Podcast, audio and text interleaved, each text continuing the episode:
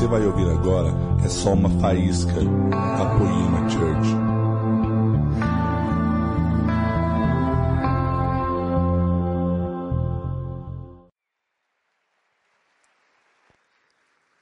Boa noite.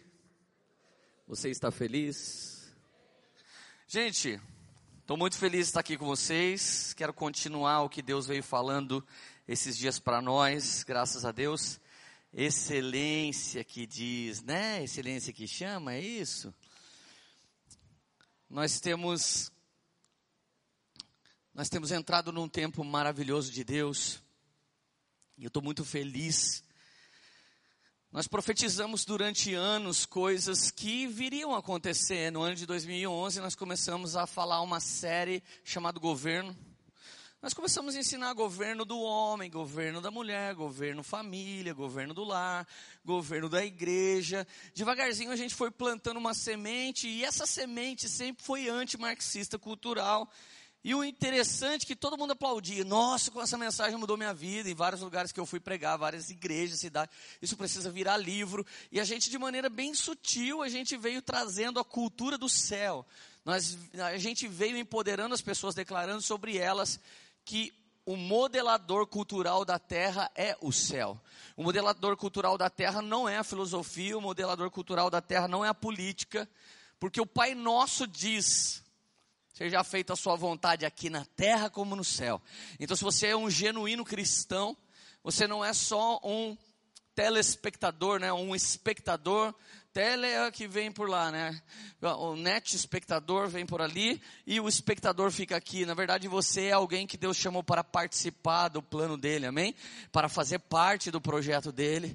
E eu creio que quem veio entendendo por isso, veio sendo transformado. Nós tivemos inúmeros testemunhos. Eu me lembro do testemunho de um menino.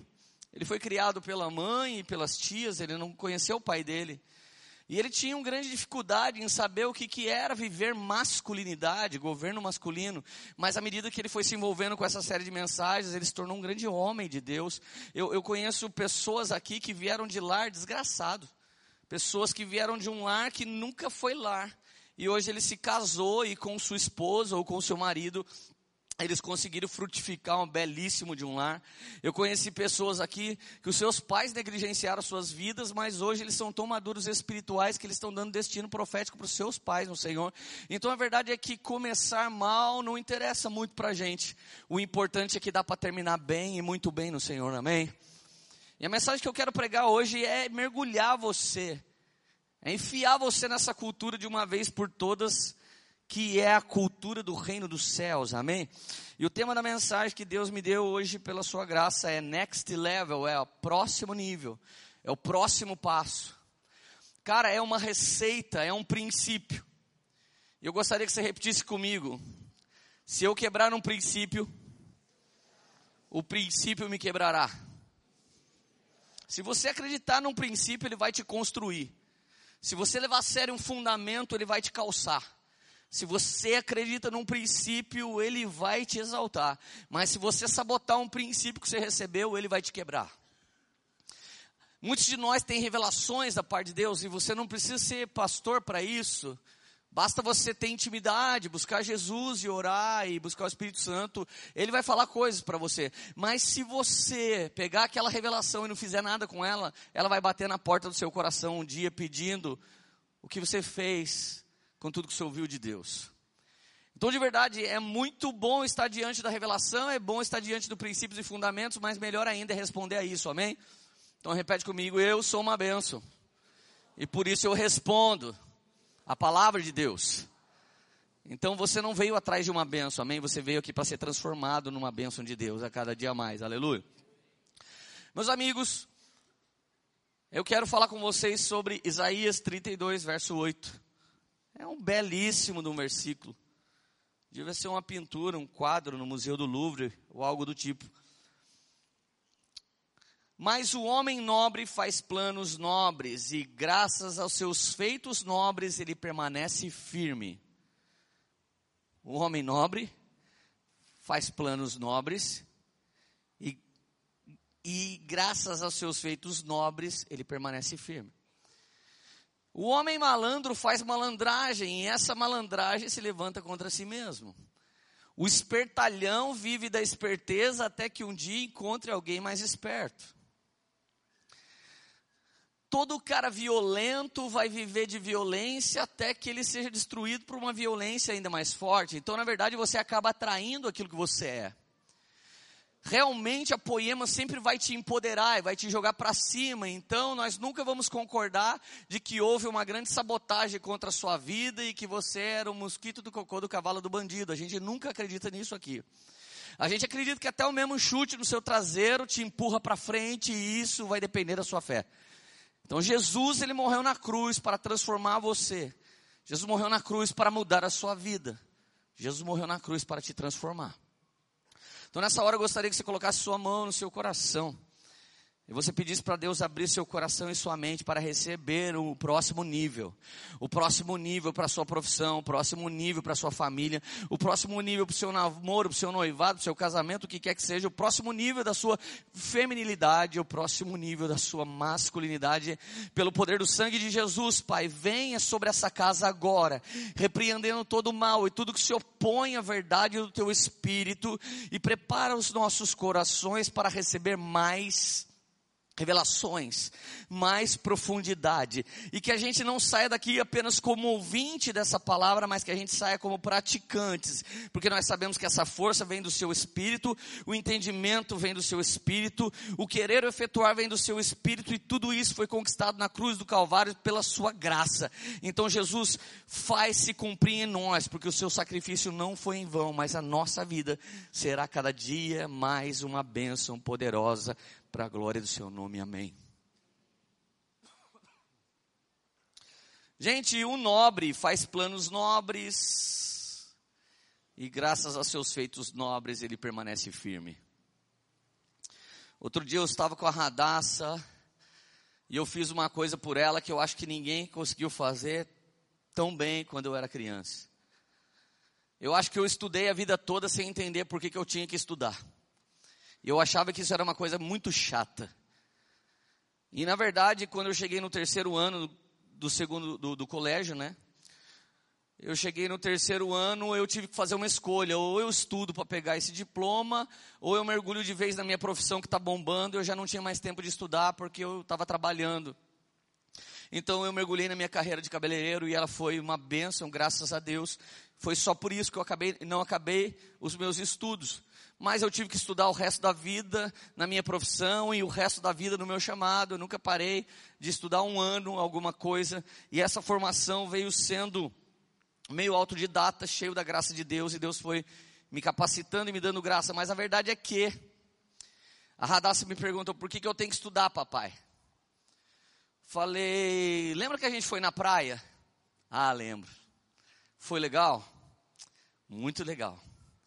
E você lembra que um dia a gente estava na beira de um lago e chegou um cara muito abençoado e perguntou se papai queria andar de jet ski. E você disse, pai, anda comigo. E a gente andou de jet ski. E você falou, uh, é a melhor coisa do mundo, a gente devia ter um jet ski. Sim. Quando você estuda, trabalha e prospera, você pode comprar jet ski. Nossa, que legal, papai. Pronto. Ela já achou legal estudar. Isso fala de planos nobres. Se você tem um pensamento de minoria e você quer contar com a sorte, com a fezinha, com a ajuda do outro, você realmente está sendo empoderado para baixo. E não me leve a mal, você que está me ouvindo pela primeira vez, talvez você pense, nossa, o, o cara está esnobando. Na verdade, a vida que eu vivi foi uma vida de empoderamento para baixo. A maior parte das pessoas que, me, que eu me relacionei ao longo da minha vida não eram nobres, eram maloqueiros, eram maconheiros. E o plano dos maloqueiros é fazer muita maloquice. E o plano de cara louco é viver na loucura. E cada vez eu fui caindo mais no buraco. Mas, à medida que você vai andando com pessoas que te desafiam, é à medida que você vai crescendo, se estendendo, então você realmente precisa escolher os amigos com que você vai andar. Você precisa ir para o mesmo lugar que os seus amigos estão indo no destino profético deles. Mas se alguém não entende nem sobre isso, você está indo para o mesmo lugar que eles estão indo, mesmo sem entender para onde eles estão indo. Então, de verdade, nós precisamos de algo maior do que nós nesse momento. Nós precisamos de uma filosofia de vida, e a maior filosofia de vida é o reino de Deus e a sua justiça. Viver o reino de Deus e sua justiça é experimentar agora um pouquinho do que há de vir, um pouquinho da glória de Deus que virá sobre nós. E eu peguei um versículo fantástico da Bíblia, Juízes, capítulo 6, verso 11. Abra sua Bíblia ou ligue a sua Bíblia.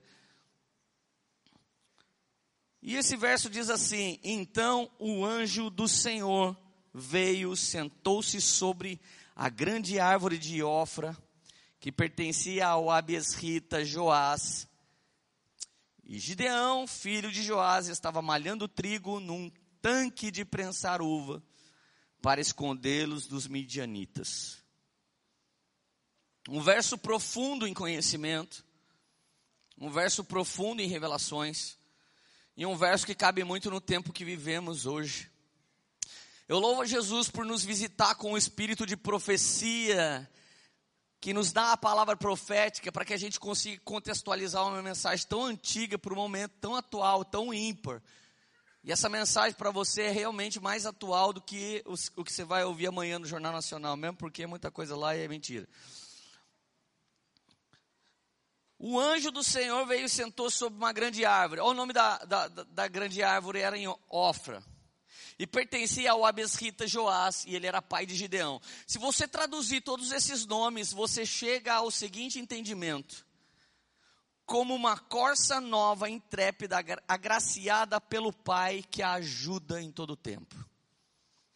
Então, esse versículo quer dizer exatamente o que eu acabei de falar. Gideão era uma corça nova, intrépida, ou seja, sacudida, estriquinada para viver o que ele precisava viver, mas em todo tempo agraciado por um pai que o ajuda. Esse pai é Deus. E de verdade, aquele ditado que diz Deus ajuda quem cedo madruga, é, é Deus ajuda quem cedo madruga, não Deus ajuda seu madruga. E infelizmente, quando as pessoas estão nos empoderando para baixo, eles querem dizer dentro da gente que Deus ajuda o seu madruga. É a hora que nasce no nosso meio a pobre olatria ou a bandidolatria. Você chega a defender alguém que não quer se posicionar, não quer estudar, não quer trabalhar, não quer ser desafiado e você começa a torná-lo objeto de culto.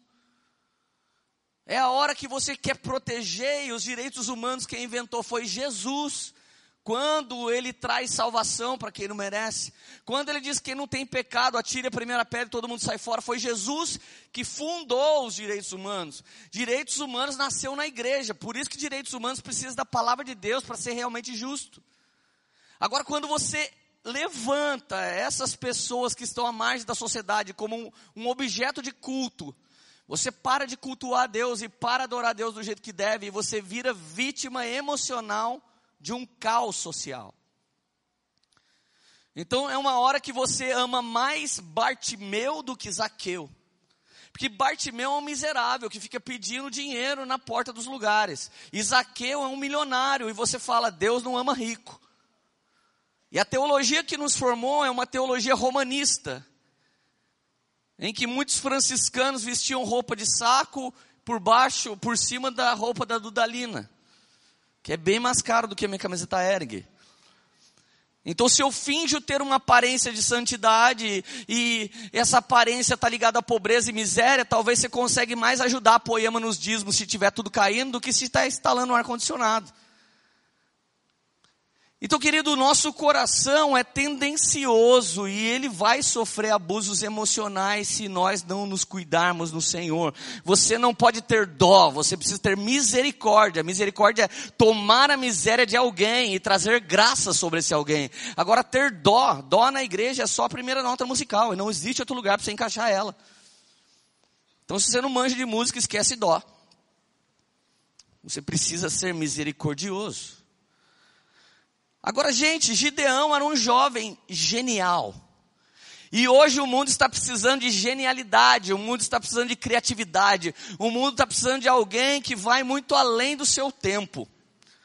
Mark Schubert, meu pai espiritual, ele tem um amigo em Nova Orleans, New Orleans, e eu não me lembro se passou um furacão por lá, ou se foi um, alguma coisa assim, mas foi uma catástrofe natural.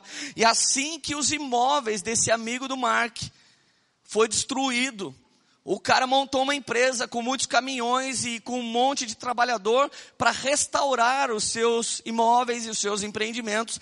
Então ele mandou os caras começar a limpar as suas propriedades. Só que os vizinhos não tiveram a sacada desse cara, então os vizinhos começaram a falar: será que depois que você fizer isso, você pode fazer para mim também? E sabe o que aconteceu? Assim que aconteceu aquela catástrofe, aquela crise invadiu aquela cidade, aquele cara se tornou o cara mais milionário da noite para o dia. Então a crise tem o poder de desenvolver você, em você, criatividade, sabedoria e a sacada que ninguém teve, e até alguém conseguir te imitar, você já ficou milionário. A crise é uma oportunidade de ter um grande casamento. A crise é uma oportunidade de ter uma bela família. A crise é uma oportunidade oriunda de crisálida.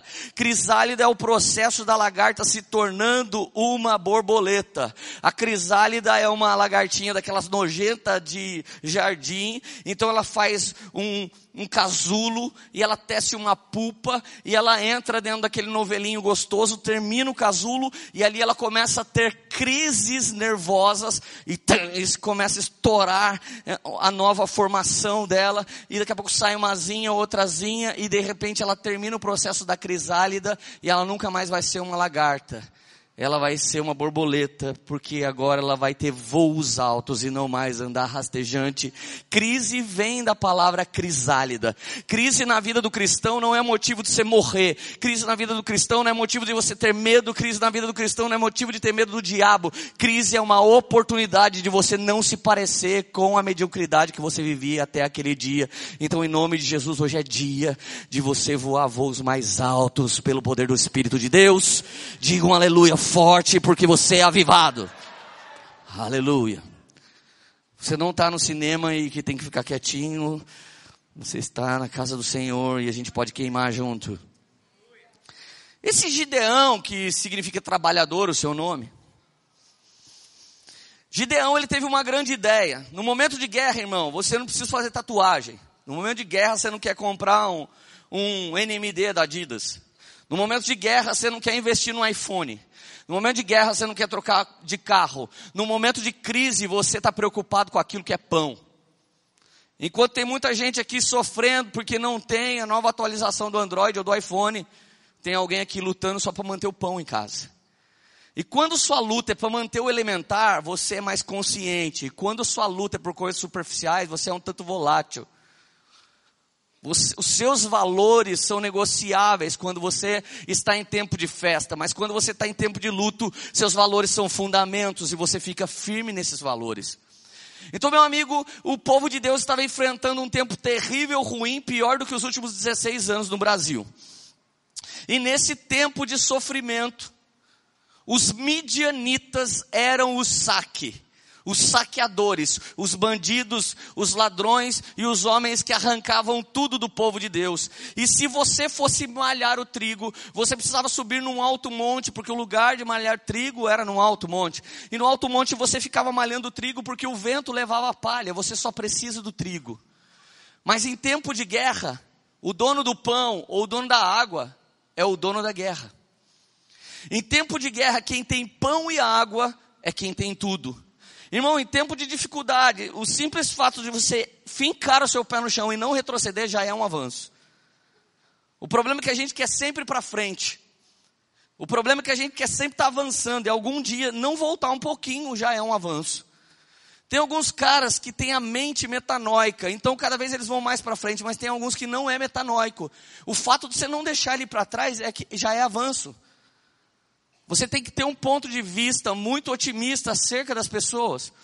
Então olha só o que acontece. Gideão, cara, no tempo de guerra, ele sabia que se ele subisse no monte, os midianitas iam vir roubar o trigo e o pão dele. Então ele teve a sacada das sacadas. Ele achou um lugar abandonado que era um lagar. Repete comigo, lagar é lugar de fazer vinho. Gideão foi malhar trigo no tanque de prensar uvas. Seria o mesmo que disparar uma guerra no Brasil agora. E você pegar a associação, que é uma balada, e começar a trabalhar pelo pão lá dentro.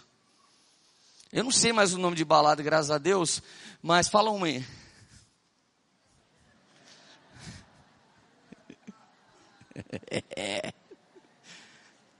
Cotton. Oh, vocês são velhos. Quem sabe do que eu estou falando é velho. Python. Num, num tempo. Num tempo. Se você foi na New Wave, irmão, você já é um ancião de dias. Eu era criança quando esse lugar existia. Olha só. Se no tempo de guerra você entra dentro de uma balada e começa a trabalhar lá pelo pão, quem que você acha que vai te procurar lá? Ninguém. Ninguém quer vinho no dia mal. Nós queremos é pão. Ninguém quer algo mais do que o elementar no dia da dificuldade. Gideão teve a sacada, ele começou a trabalhar no lagar. Quem vai comprar vinho para festejar a guerra, cara? Era tempo de ou você afiar a espada, ou arrumar pão para você comer, ou água para você beber. Era só isso que rolava naquele tempo. Então, no tempo de escassez, Gideão acha um lugar onde ele pode malhar o trigo dele e ninguém vai mexer com ele. Cara, essa é uma sacada que pode te dar milhões no momento de crise. Existem outras pessoas que fizeram coisas desse tipo na Bíblia. Agar era uma mulher que Deus deu para ela um poço no deserto. Irmão, melhor do que ser dono da Coca-Cola, melhor do que ser dono da Apple, melhor do que ser dono do McDonald's ou do Marlboro, é você ter um poço no deserto.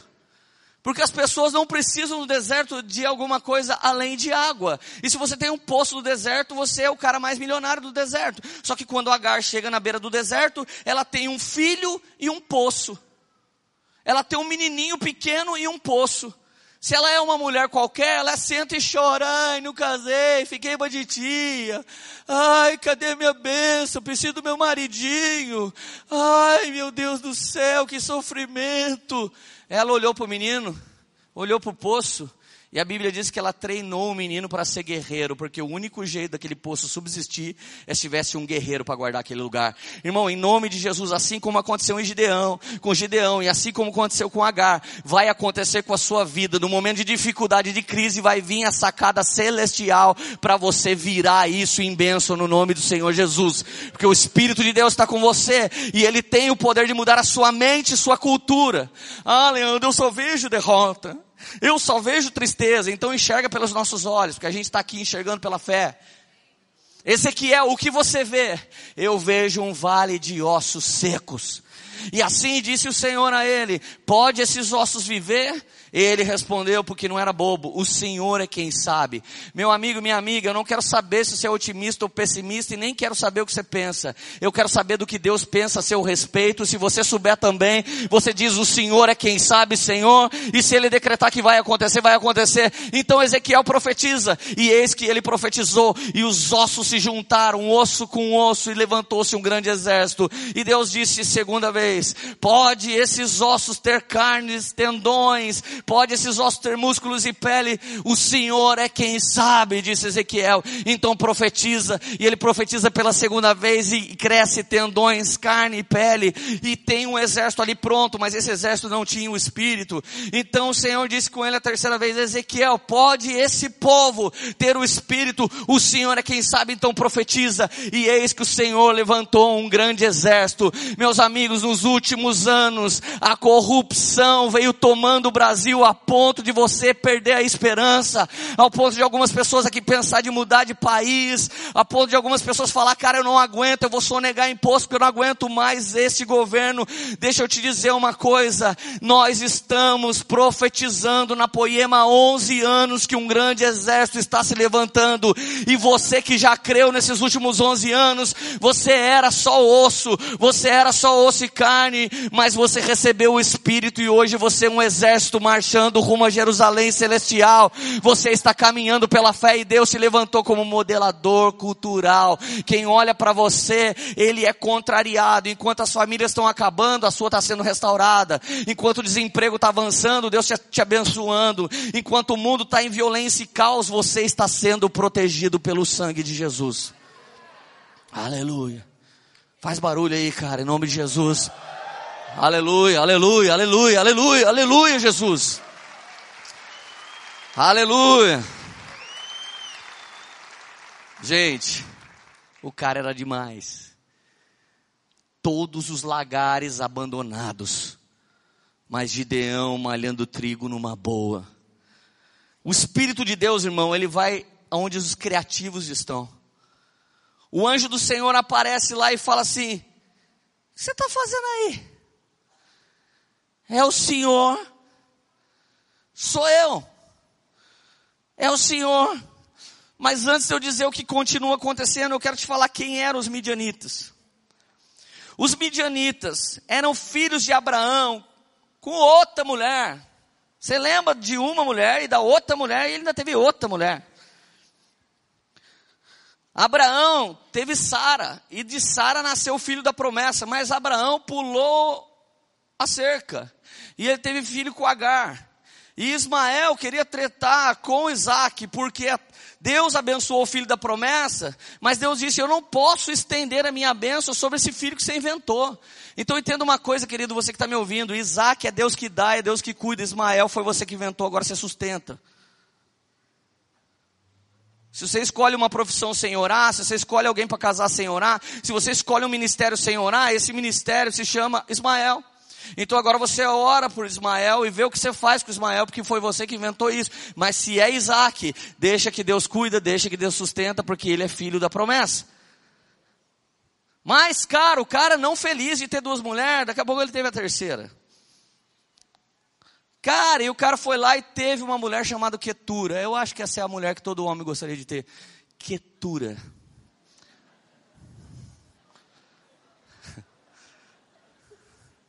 Imagina sua mulher de TPM te enchendo o saco. Imagina se ela é a Quetura. Fala aleluia, irmão. Que vem uma unção de aquietamento nessa, nesse mundo feminino.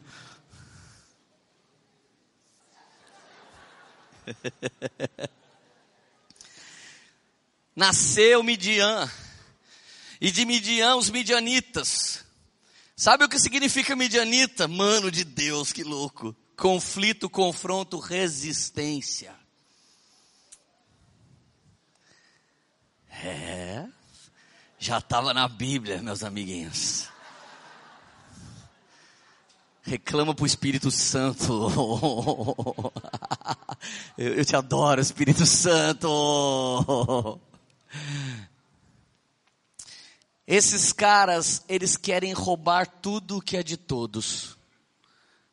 Porque midianita significa minoria, ferida e aguçada em violência para tomar o que é dos outros.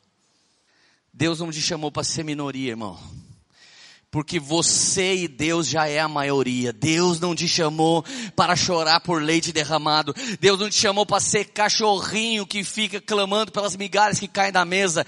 Deus te chamou para sentar na mesa como filho. Ele tem um banquete para te dar, ele tem pão e vinho, um anel para colocar no seu dedo, uma sandália, uma capa nova. Ele tem uma herança para você. E se a sociedade te sectarizou, te diz que você era minoria, que você era menorzinho, que você era não sei o que, que você era da beirada, você era até conhecer Jesus, porque agora que você conheceu Jesus, você é um homem uma mulher cheia do Espírito Santo, e se você não teve sorte lá fora, aqui a sua sorte está mudada pelo poder do sangue de Jesus. Aleluia. A gente nunca vai empoderar você para você ser ninguém, cara. A gente nunca vai orar para você ser cutatinho. Várias vezes eu deveria estar em lugares em que Deus não queria que eu tivesse. Eu sou ex-mano, velho, do gueto, maluco, drogado, não sei o quê. Já teve dia que alguém falou, mano, você vai pregar naquela igreja? Eu falei, vou. Você é louco, cara.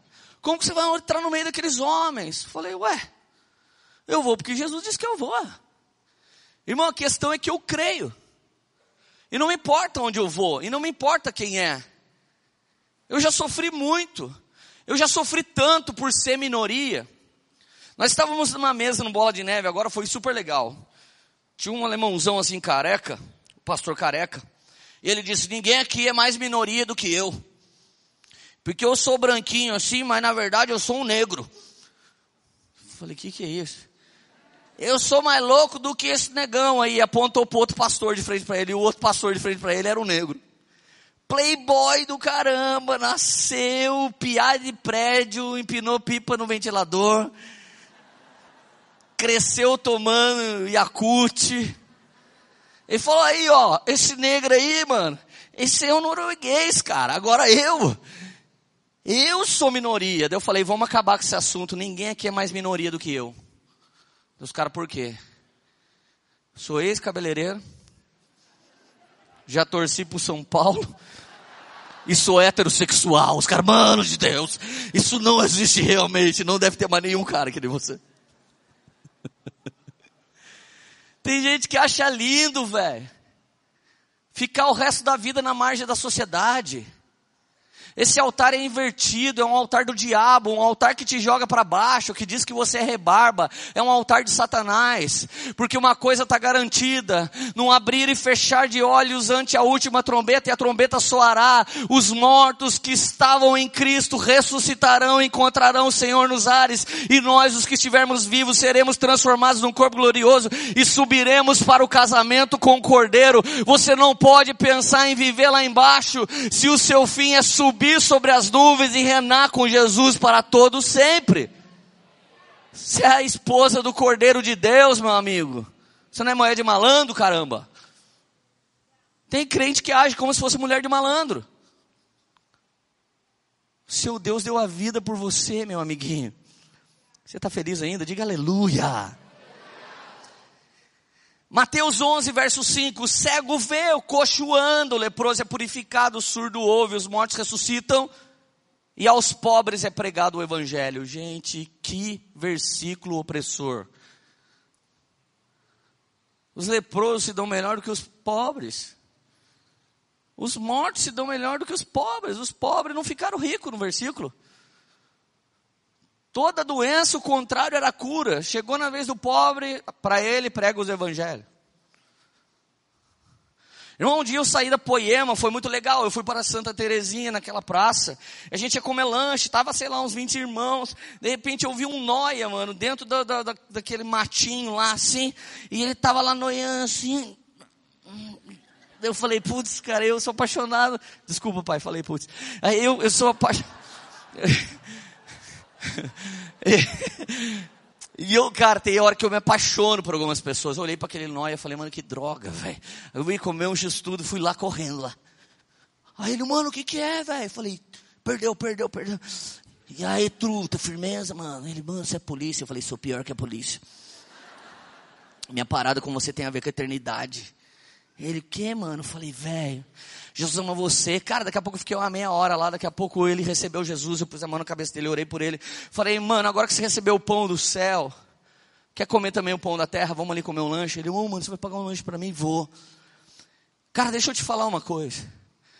Quando você gosta de regar a minoria, você acha que cesta básica tem mais poder do que o pão vivo que desceu do céu. E eu não estou falando que uma coisa diz para você não fazer a outra. Mas de verdade, as pessoas precisam comer de Jesus, o pão vivo que desceu do céu. As pessoas precisam beber dos rios de águas vivas e também ser ajudadas nas suas necessidades sociais. Mas se você der só uma cesta básica, você só faz ele sobreviver mais um mês. E as pessoas precisam parar de sobreviver e começar a viver uma vida abundante. Então o poder do Evangelho diz para qualquer um, não importa o seu nível de miséria, Jesus se fez pobre para que todos se tornassem ricos nele. A riqueza que Deus quer prover não significa que você vai virar o pleiba, mas significa que não faltará nada daquilo que você tem necessidade. Você não só terá uma vida que não falta nada, como terá um pouco mais para semear na vida do próximo. Então, querido, o pobre, a viúva, o estrangeiro, Deus deu para a gente abençoar a vida deles. Agora, meus amigos, vamos mergulhar nessa, nessa história maravilhosa. Juízes 6, verso 12. Que história linda. O anjo do Senhor apareceu para Gideão e disse: O Senhor está com você, poderoso guerreiro. Irmão, o Senhor está aqui hoje falando para você, Ele está com você e Ele te fez um poderoso guerreiro. Ah, Leandro, eu sou contra a violência. Eu duvido você não ser violento contra si mesmo para você ter que fazer as coisas certas no tempo certo, na hora certa. Você tem que ser violento, irmão. Amanhã, quando o despertador tocar, você tem que ser violento para você tirar seu corpo da cama. Se você não for violento, se você for frouxo, você só fica sem emprego ou sem ir para a universidade. Irmão, assim que alguém se depara com Deus, sai o primeiro A da boca dele. Não adianta, se você viu Deus, se você teve um toque fresco do Espírito Santo, vai sair um A da sua boca. E esse A está ligado ao que tem dentro do seu coração. Então Gideão no verso 13 diz: Ah, Senhor, se és conosco, por que tudo isso tem acontecido? Onde estão todas as suas maravilhas que os nossos pais contam e nos dizem? Não foi o Senhor que nos tirou do Egito? Está aí, ó. Uma pergunta que todo mundo gosta de fazer para mim. Pastor, se Deus é bom, por que existe tanta injustiça social? Deus é bom, o homem não. Os homens de Deus são bons, eles equilibram as injustiças sociais, mas nem todo mundo quer ser esse homem de Deus. Quanta gente vem na igreja para ter a sua vitória, mas não pensa na derrota do seu vizinho. Ah, os nossos pais falaram das suas maravilhas que o Senhor nos tirou do Egito, mas nós não vimos isso, irmão. Quantos jovens hoje, por falta do empoderamento dos pais, por falta da presença de papai e mamãe, por falta de mesa de pai e mãe, você só sabe história de uma vida boa da sua avó e do seu pai, mas nesse tempo você fala, por que, se Deus existe, se o Senhor é conosco, por que tanta coisa ruim tem acontecido, Deus? Irmão, existe mais coisa ruim acontecendo do que você pode imaginar. Muito mais. Se você virar pastor, você vai ter certeza. Porque as pessoas vêm te contar essas coisas. Cara, enquanto você está aqui passando determinadas lutas, tem cara em bairro carente aqui na cidade que engravidou a mulher, depois engravidou a filha, depois a filha da filha. Isso é a realidade social do mundo que você está inserido. Então você precisa, em nome de Jesus, entender: você é um agente de transformação. Deus levantou você para ser transformado e a partir da transformação na sua vida, por onde quer que você passe, você transforme também. Senhor, onde está o Senhor? Nossos pais falaram, Gideão tinha esperança, irmão. Ele estava lá lutando, malhando trigo naquele lugar secreto, e de repente Deus fala com ele, e ele pergunta: Deus, eu não quero saber só do meu pão, eu não quero saber só do meu casamento, eu não quero saber do meu carro, porque o meu país está assim, porque a minha juventude está assim, porque os universitários estão assim. A pergunta de Gideão estava ligado com toda a sociedade. A preocupação de Gideão não era com ele a preocupação de Gideão era com a terra. Vamos lá, irmão, você precisa ter um motivo muito maior do que vencer suas próprias vitórias. Porque alguns dias você não vai estar vencendo, mas você vai estar empurrando vencedores e aquilo vai te motivar a continuar caminhando. Vai ter dia que você vai dizer para pessoas aquilo que ministra a você mesmo. E depois você vai falar: Meu Deus, eu tinha esquecido que Deus fez maravilhas para mim. Quantos dias do discipulado que eu vou dar, eu sou renovado? Inúmeros dias, cara. Mas agora o Senhor nos abandonou e nos entregou na mão de Midian. Brasil, Brasil, quantos anos na mão de midianitas. Quantos anos na mão de gente que quer roubar. Gente, eu fico indignado. Eu, eu fui para Guarulhos esses dias e vi um trem que chega agora até o aeroporto. Que raiva que eu senti daquele trem fuleiro. A gente tem dinheiro para fazer metrô, irmão. A gente tem dinheiro para fazer coisas poderosas. A gente tem dinheiro, a gente tem dinheiro. O Brasil tem recursos para gringo, para gente que mora aqui, para quem vem nos roubar. O Brasil tem recursos para caramba, mas os péssimos administradores de Midian ficam roubando as concessões que eles dão para os seus amigos, ficam roubando as coisas que a gente tem. Irmão, em nome de Jesus, você precisa chegar em posições estratégicas governamentais no Senhor para trazer justiça. Você Você é uma dona de casa, que haja justiça nessa casa. Você é uma empregada doméstica, que haja justiça no seu trabalho. Você é um educador, que haja justiça no seu ensino. Vamos empoderar as pessoas para trazer para a terra a realidade existente no céu. Aqui na terra como no céu. Digam aleluia para Jesus. Senhor, o Senhor nos abandonou e nos entregou. Olha o verso 14. O Senhor se voltou e disse assim: Com a força que você tem, Gideão, vá libertar Israel das mãos de Midian. Eu sou o Senhor quem está te enviando. Irmão, Olha para mim, pode mudar de igreja, pode receber oração de pastores mais poderosos. Deus vai usar você para mudar a realidade de caos que você tem sido testemunha ocular. Deus vai levantar você para trazer prosperidade onde você estiver. Deus vai levantar você como pacificador. Deus vai levantar você como profeta. Deus vai levantar você como um homem e mulher que tem boas notícias para dar, porque boas notícias significa boas novas e boas novas é o próprio próprio Evangelho de nosso Senhor e Salvador Jesus Cristo. Ei, aleluia, aleluia.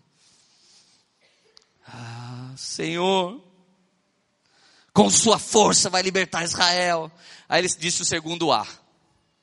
Ah, Senhor, verso 15. Como posso libertar Israel? Olha a síndrome de minorias dentro de mim e dentro de você. Gideão está tendo a visita do próprio Deus, está tendo uma mesa com o anjo do Senhor, que é uma teofania, ou seja, a aparição do Senhor no Antigo Testamento. Ele está falando com Deus face a face. E ele está falando assim: os midianitas vêm roubar tudo que a gente faz. Mas você vai derrubar os midianitas. Eu, eu vou mudar o Brasil. Eu já estou mudando, irmão. Eu quero saber quem mais está comigo. Eu só ando mudando o Brasil. Nosso país não vai exportar só bunda e samba. Nosso país vai exportar inteligência, nosso país vai exportar conteúdo acadêmico, nosso país vai exportar literatura, arte, nosso país vai exportar avivalistas para a face da terra, em nome de Jesus. Não é só no funk que a gente é bom. Aleluia. Só que olha como é que está o seu coração muitas vezes.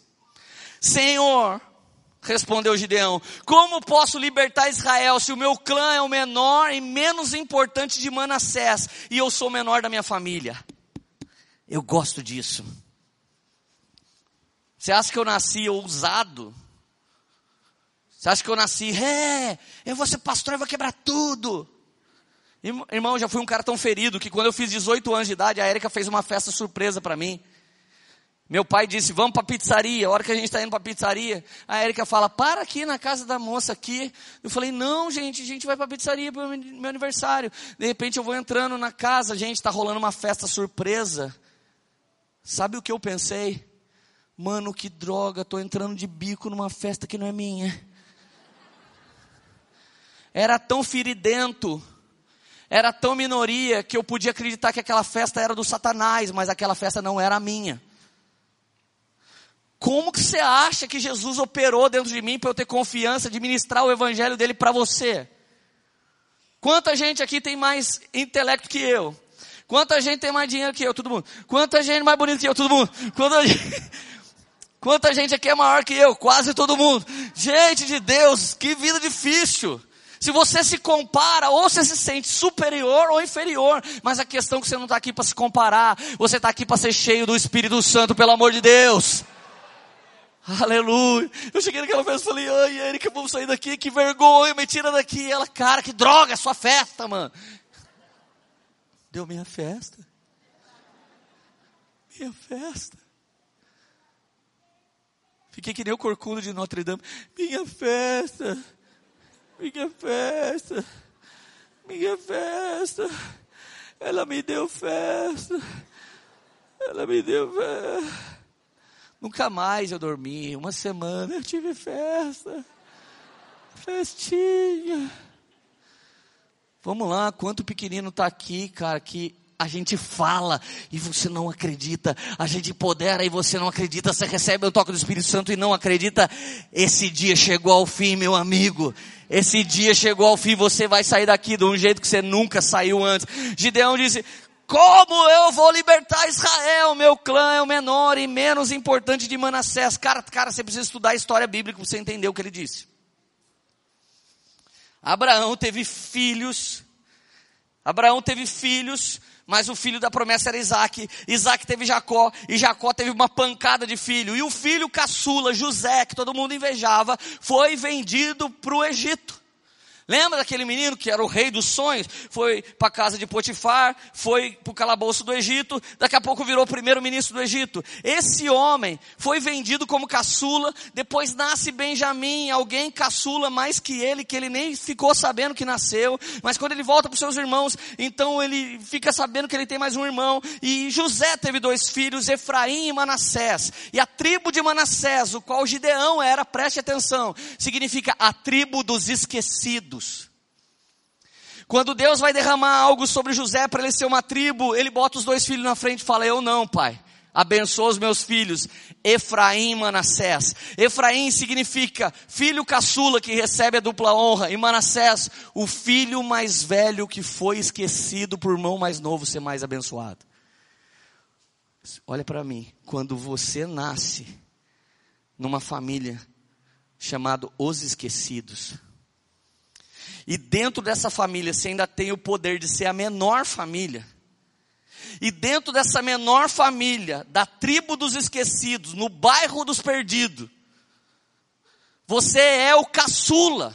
E o Espírito de Deus diz para você: Ei, último colocado, Ei, você aí que está tão atrás do penúltimo que você não sabe nem que é o último, você pensa que está perdido. Não, você só está em último, você não está perdido. Ei, eu vou usar você para mudar e você não! Vem todos os traumas na sua cabeça. Meu pai largou minha mãe, minha mãe matou meu pai, meu irmão, eu quase fui o aborto, a camisinha furou, minha mãe disse que eu saí, eu fui amaldiçoado.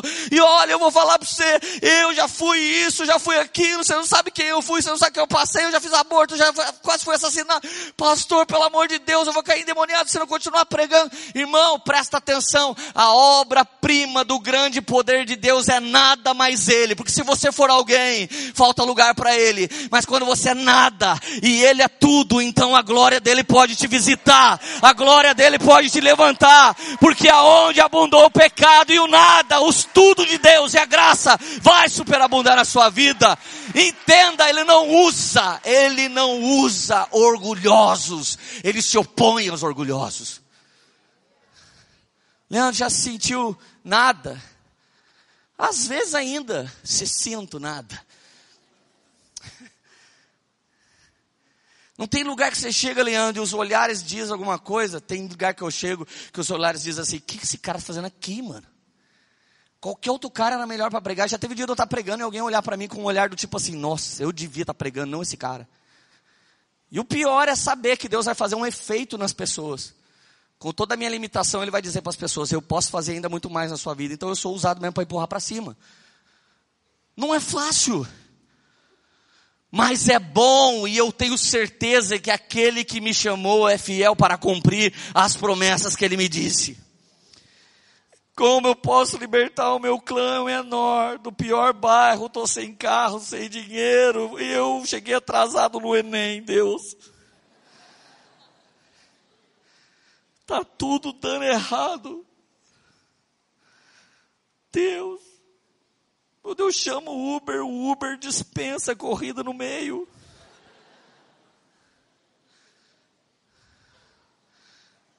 Deus.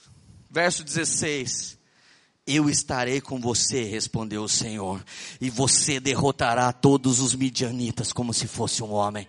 Não, irmão, fala, pega no braço do irmão que está do seu lado. Não estou nem aí se você não gosta. Sacode o irmão que está do seu lado e diz para ele: Você é um poderoso guerreiro. E Deus vai usar você para mudar Taubaté, para mudar sua casa, para mudar o Vale do Paraíba, para mudar o Brasil e para mudar as ações. Deus só precisava de um Zé Ninguém. Uh! Uh!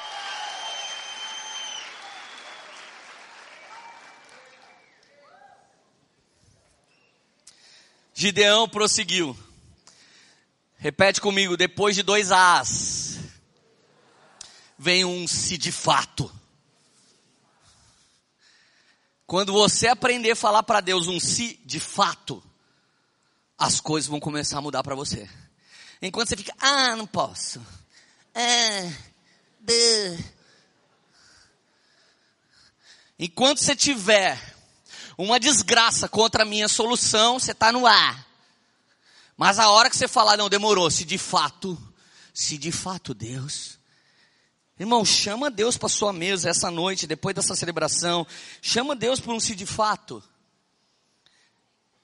Gideão prosseguiu: Se de fato posso contar com o teu favor, dá-me o sinal de que és tu que está falando comigo. Peço-te que não vá embora até que eu volte e traga a minha oferta e coloque diante de ti. Então o Senhor disse: Esperarei até você voltar. Repete comigo: Deus espera por mim. Mesmo Ele sendo Deus, tendo agenda mais inimaginável de todas. Vai, eu te desafio a falar inimaginável. Vai, mesmo ele tendo a agenda mais inimaginável de todas. Ele está esperando por mim. Deus senta na sua mesa. E o exemplo disso era que o filho, o pai do filho pródigo saía todos os dias e olhava para o horizonte, esperando que o filho voltasse. Deus está esperando você sentar na mesa. Mas Gideão pede uma coisa que não é coisa de minoria ferida, não. Se é você, deixa eu ir em casa buscar uma oferta e trazer aqui. Irmão, quem está pensando em ganhar, vai ser minoria para sempre. Mas quem pensa em se doar, é desse que Deus vai levantar uma maioria. E essa maioria é Deus provendo sobre a sua vida. Gideão falou: Espera aqui, eu preciso buscar uma oferta. Oferta está ligada à adoração. Um cara que passava perreio naquela época e vai buscar uma oferta, ele está dizendo: Eu quero dar parte da minha vida para ti, Deus, porque eu gasto minha vida e corro o risco de vida para malhar o trigo nesse lagar. Eu estou aqui fazendo isso, Deus, será que o Senhor pode me esperar aqui que eu vou em casa buscar uma oferta e vou trazer aqui para te honrar? Cara, o Gabriel Cantarino é um cara que opera muitas curas, ele é um cara muito de Deus, ele é pastor do An de São Paulo. Gabriel Cantarino esses dias viu um cara doente e ele é louco por cura, ele é louco, psicopata para curar as pessoas. Ele olhou para o cara e disse: Posso orar para você para Jesus curar sua perna? O cara puxou a perna ferida e disse: Claro que não, eu vou perder meu benefício. Tem muita gente que quer regar suas feridas para sempre, ele não permite que Deus o toque, que Deus o cure. Quando Jesus perguntou para algumas pessoas no Novo Testamento: O que queres que eu te faça? Ele realmente sabia porque ele perguntou, porque algumas pessoas não querem mais de Deus, eles querem menos. Algumas pessoas querem continuar sem sorte. Algumas pessoas querem continuar em caos. Algumas pessoas vão perder sua identidade, porque a sua identidade revoltadinho contra a sociedade, contra Deus, está ligado na sua ferida. E se Deus sarar a sua ferida, você vai ser doce. Se Deus sarar sua ferida, você vai ser legalzinho. Se Deus sarar sua ferida, você vai ser carinhoso, carinhosa. Se Deus sarar sua ferida, você vai voltar a ter esperança, você vai sorrir e talvez você queira ser mais chatinho do que legalzinho. Vamos lá, alguém que é legalzinho, dê uma risada.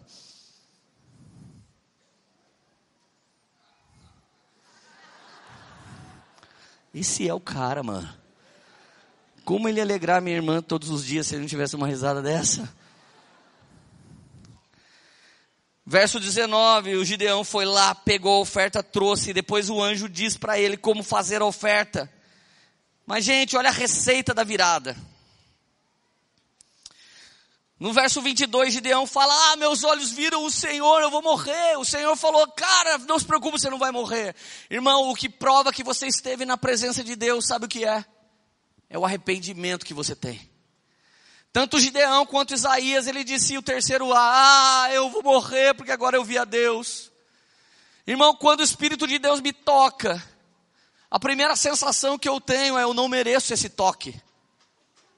A primeira vez que o Espírito Santo de Deus me tocou, eu me senti o cara menos merecedor daquele ousado amor. É por isso que ele tem um ousado amor. E mesmo assim hoje, mesmo buscando ter uma linguagem de santidade para caminhar nele, quando ele me toca novamente, eu sinto, cara de Deus, eu não mereço essa glória. Então o Senhor disse: Eu vou te abençoar. Olha como é que começa a virada.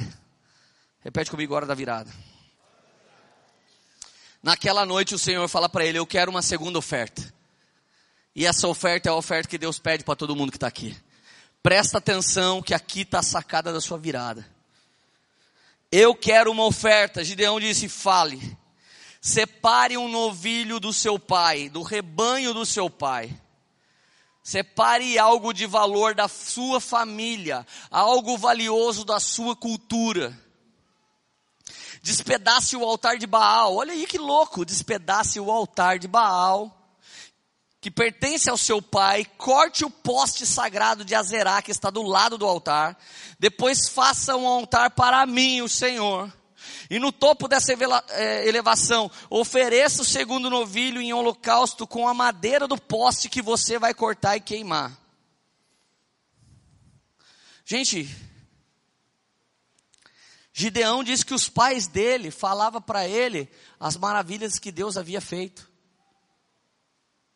E agora, Deus fala: quebre os altares a outros deuses dos seus pais e sacrifica para mim, usando esses altares como combustível, como combustão.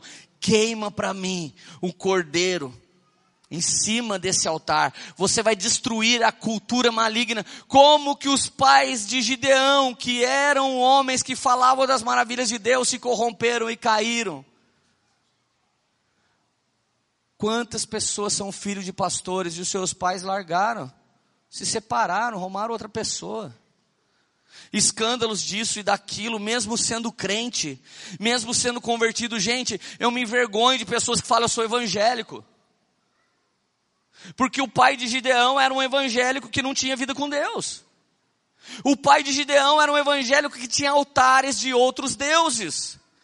Irmão, não existe uma graça manca que permite você ficar levantando altares a semana toda para Satanás e depois chegar aqui e achar que está tudo bem.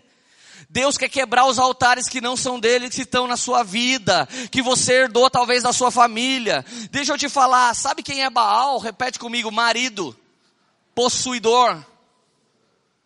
Cara, eu tenho um tio que morreu casado com a pinga.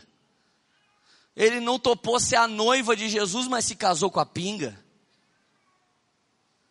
Quantas pessoas se casam com um time de futebol, morre, coloca a bandeira do time de futebol em cima, não consegue ser dizimista nem ofertante, mas é sócio torcedor. São homens que se casaram com um time. Quantas pessoas são militantes políticos, homens casaram com uma ideologia política, homens que amam mais Karl Marx, homens que amam mais Darwin, homens que amam mais Freud do que o nosso Senhor Salvador Jesus Cristo. Deixa eu te falar uma coisa, tem gente aqui que ainda não se sente a noiva do cordeiro cordeiro, mas tem gente que já se casou com um principado. Tem gente que casou com a pornografia. Você tem mais relacionamento com a pornografia do que com o seu marido, com a sua esposa. Tem gente que se casou com a sensualidade e sexualidade e não com o cônjuge. Você precisa de prazer. Tem gente que se casou com jogos, com vícios.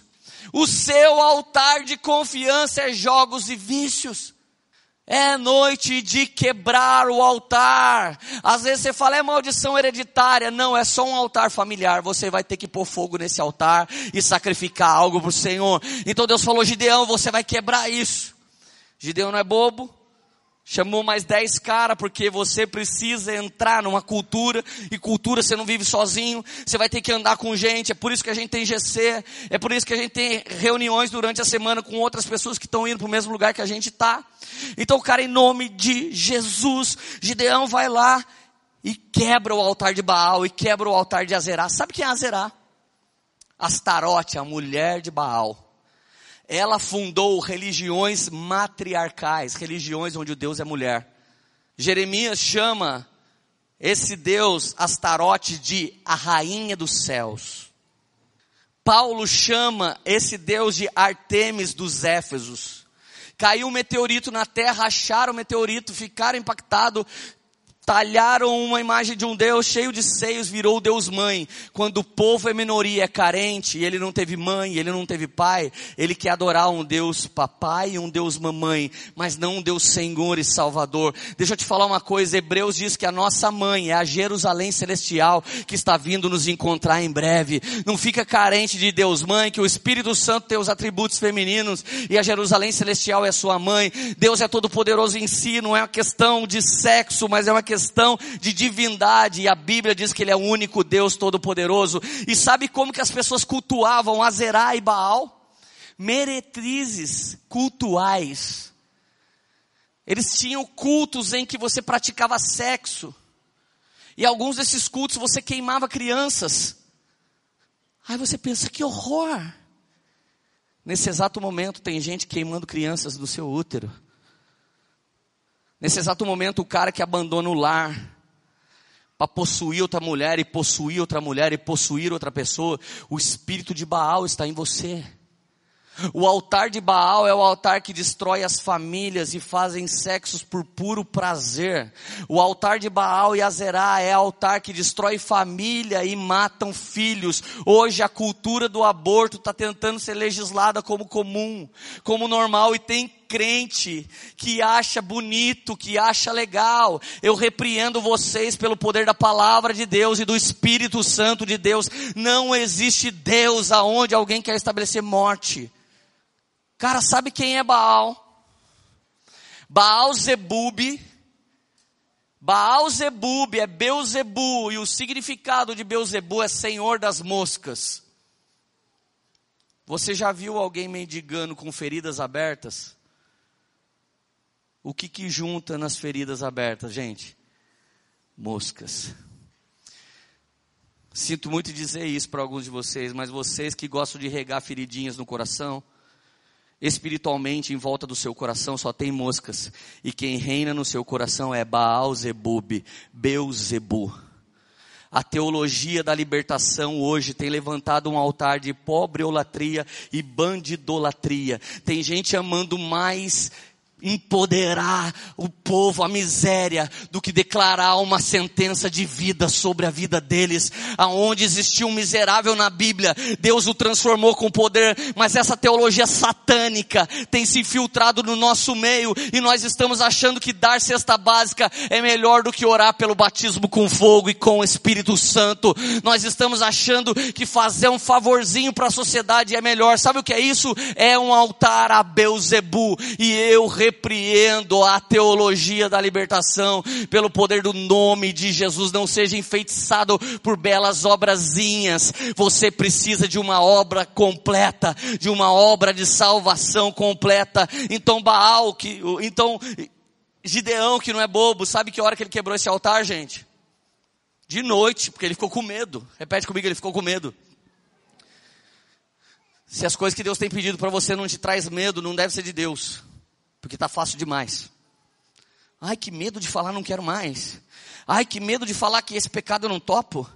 Ai, que medo de dizer para meus amigos que eu não fumo, não bebo, não cheiro, não vou roubar mais. Ai, que medo, o que será que vão pensar de mim? Quantos dias você acha que eu não tive medo de subir aqui?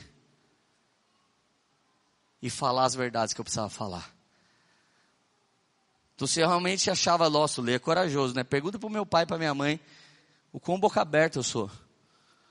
Pergunto para minha mulher quantas vezes ela me protege. Ainda bem que ela não é a quietura.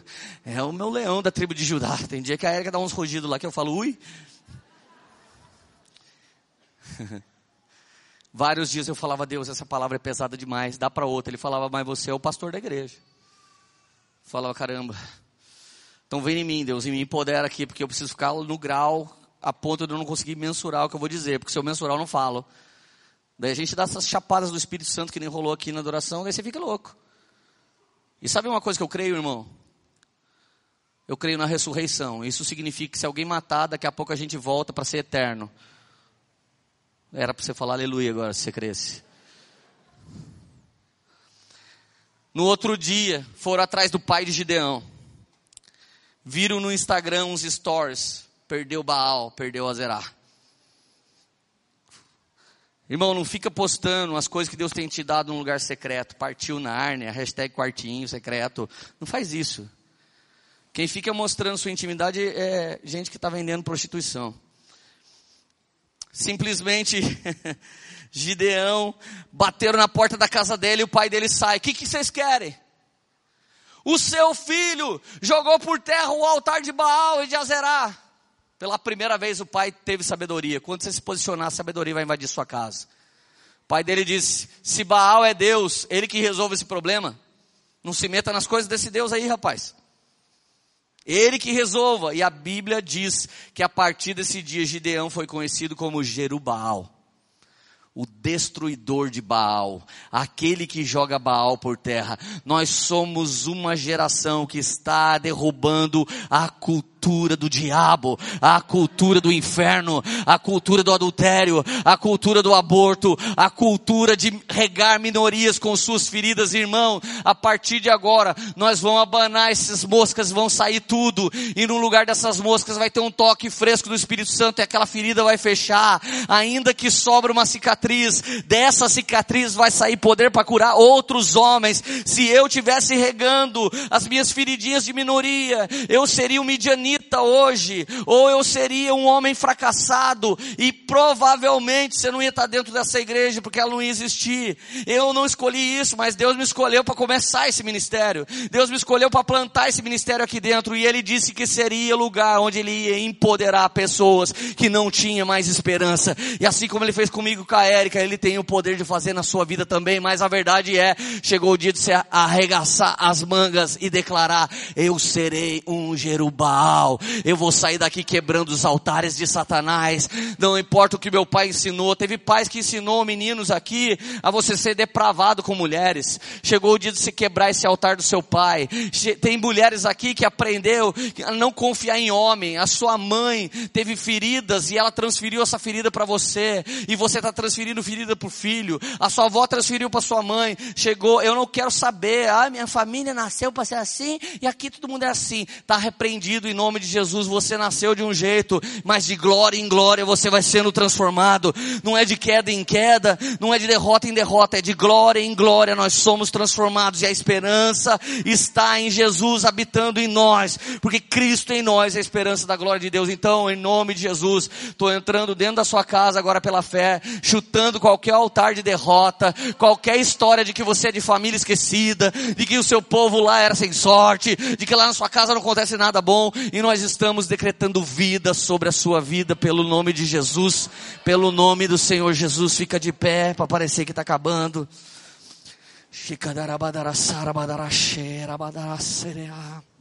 Fecha os teus olhos, queridos. Fecha os teus olhos. Deixa isso que eu vou falar agora gravar no seu coração. Precisa ser gravado no seu coração quatro coisas. Essa é a receita do que vai funcionar em você. Feche os seus olhos e absorva o que eu vou falar. Gideão foi um trabalhador diligente e intrépido. Ele não ficou olhando a situação. Ele arregaçou a manga e disse: Aqui não vai ser assim. Ele não era passivo, ele era ativo. E ele foi de encontro com o destino dele. Ele era um trabalhador. Em nome de Jesus, creia que pela fé você está indo de encontro com o seu futuro. O seu futuro está vindo correndo te encontrar. O seu futuro está vindo correndo te encontrar. Correndo para te encontrar. Segunda coisa que ele fez, ele pediu, ele teve sabedoria. Sabedoria de Deus, teve uma ideia genial, uma estratégia genial.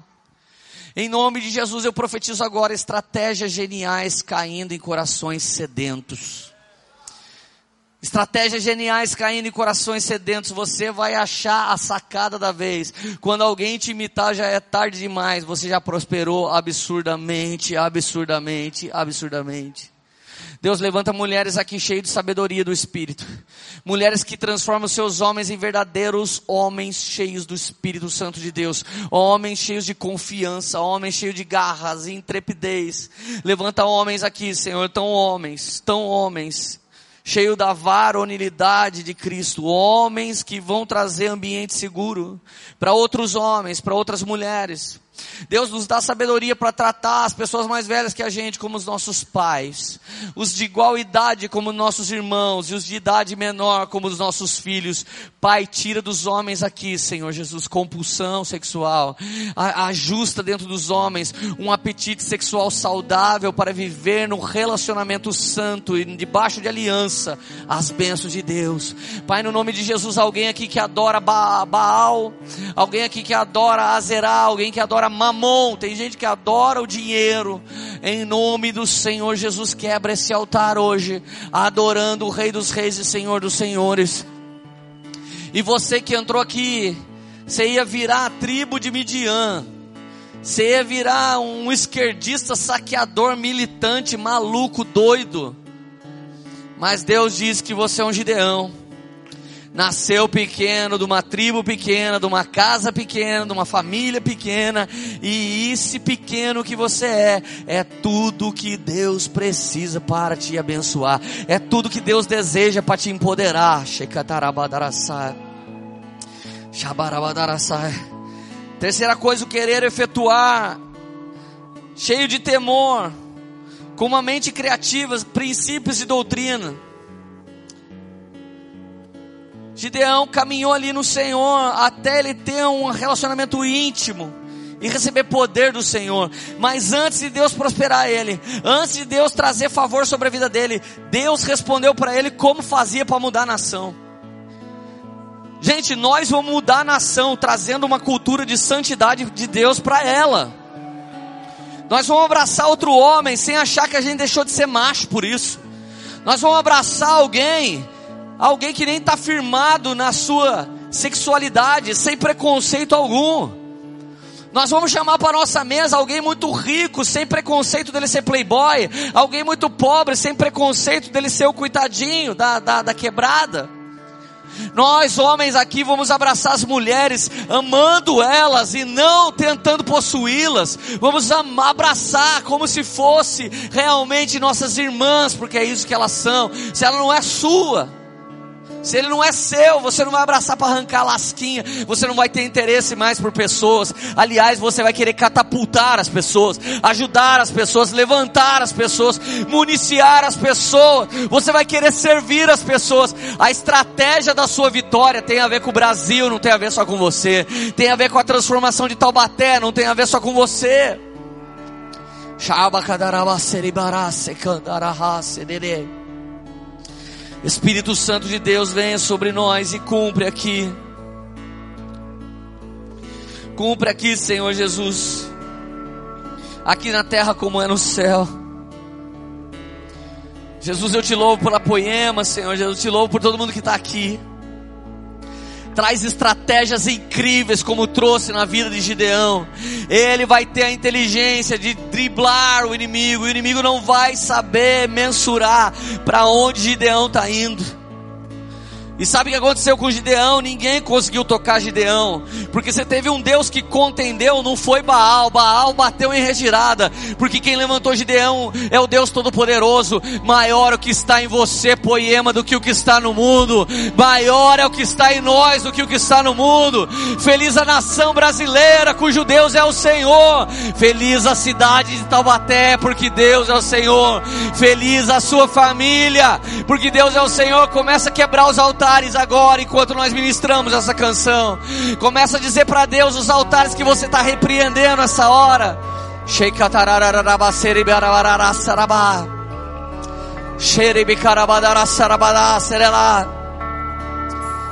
Repreende, repreende, ora comigo, ora com fé.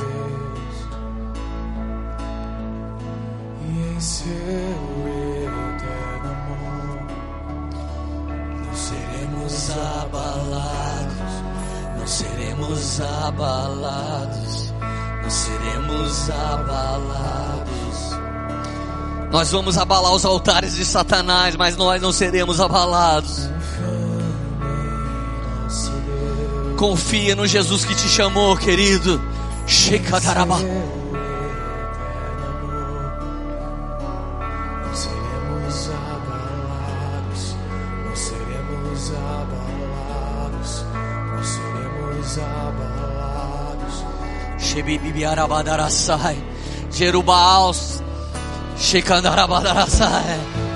Vocês estão sendo levantados para quebrar todos os altares em todas as esferas da sociedade. Está recebendo o poder de Deus para trazer justiça às nações, esperança aos cativos e oprimidos. Rebarabasi onihaya serre.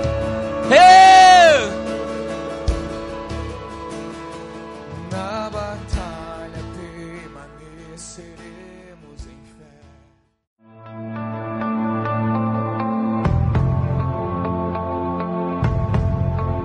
Você acabou de ouvir uma mensagem da Poema Church.